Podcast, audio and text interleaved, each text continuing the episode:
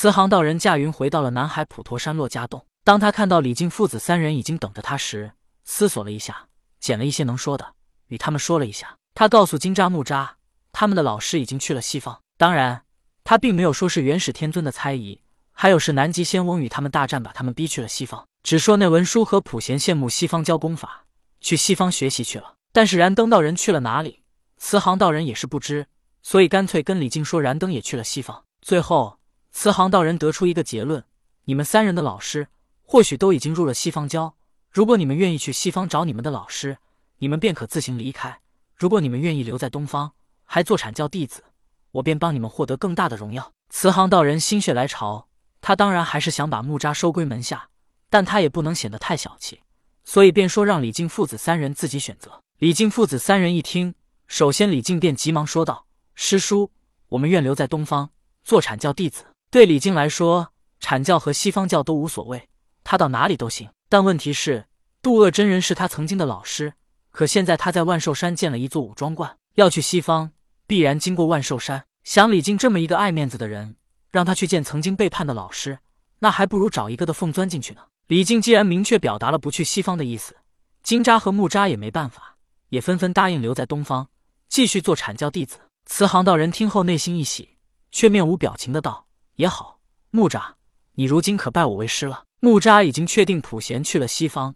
便不再迟疑，直接跪下磕头道：“徒儿拜见老师。”慈航道人扶起木吒道：“为师当初答应你要让你们父子做出一番事业，你现在虽然早拜我为师，但为师说过的话却一定要做到。今日天色已晚，明日我带你们一起同往天庭。”此时的慈航道人，经过太乙真人的提醒，他已经明白了很多。人活在世间，一切无非是利益的交换。他承诺让木吒做出一番事业，这何尝不是利益的交换呢？如果他不是阐教十二金仙的慈航道人，又如何有资格收木吒为徒呢？所以，想要杜绝元始天尊对他的猜疑，不需要做什么去证明清白，也不需要去讲什么师徒感情，只要能给元始天尊提供等价的利益，纵然没有师徒感情，关系也一样会稳固。如果没有利益牵扯的感情，并不牢固，随时都可能破裂。正如夫妻之间闪婚闪离的比较多，还有那些结婚没多久的离婚率也比较高，因为他们还没有进行利益绑定。而这个利益绑定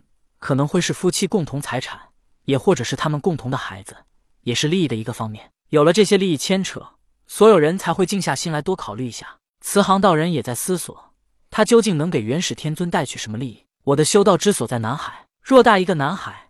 只有我一人在此，怪不得我会养成独来独往的习惯。看来以前我确实错了。南海是我的道场，我是该好好经营一番，再也不能为他人做嫁衣了。慈航道人想起了元始天尊化身盘古巨身时的情景，给他们十二金仙一人一道幡，将幡展布，便会显露出盘古开天辟地之后化身万物，最后又化身元始天尊的情景。我只有将自身的影响力在南海扩大到极致，让元始天尊的影响力在此失去效果。他便不能离开我，但如此还远远不够。想到此处，慈航道人又看了木吒一眼，心道：木吒，我作为你的老师，我可以疼爱你，我有的一切都可以给你，但也并不妨碍我利用你。原来慈航道人所想，便是他来推荐李靖父子前往天庭，到天庭做出一番事业。在没见太乙真人之前，没有与他聊天时，慈航道人没有利用木吒的心思，只是想收他为徒，让他做出一番事业。可现在。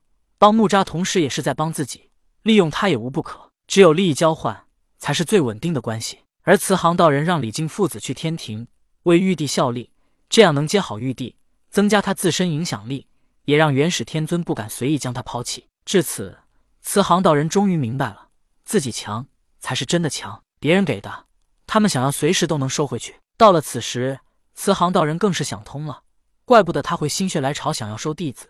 也怪不得他能收下木吒为徒，原来这一切都是天意。不是与木吒碰面，可能他的结局会是与文殊、普贤一样，最后不是被杀，也是被逼入西方教。可是现在因为与木吒这一番牵扯，让他改变了自己的命运。或许这正是冥冥之中的天意。木吒也是他的福星。经过与赵公明的一番谈话，让通天明白了，不是任何截教弟子都想见到通天教主归来，他也没必要再以通天教主自居。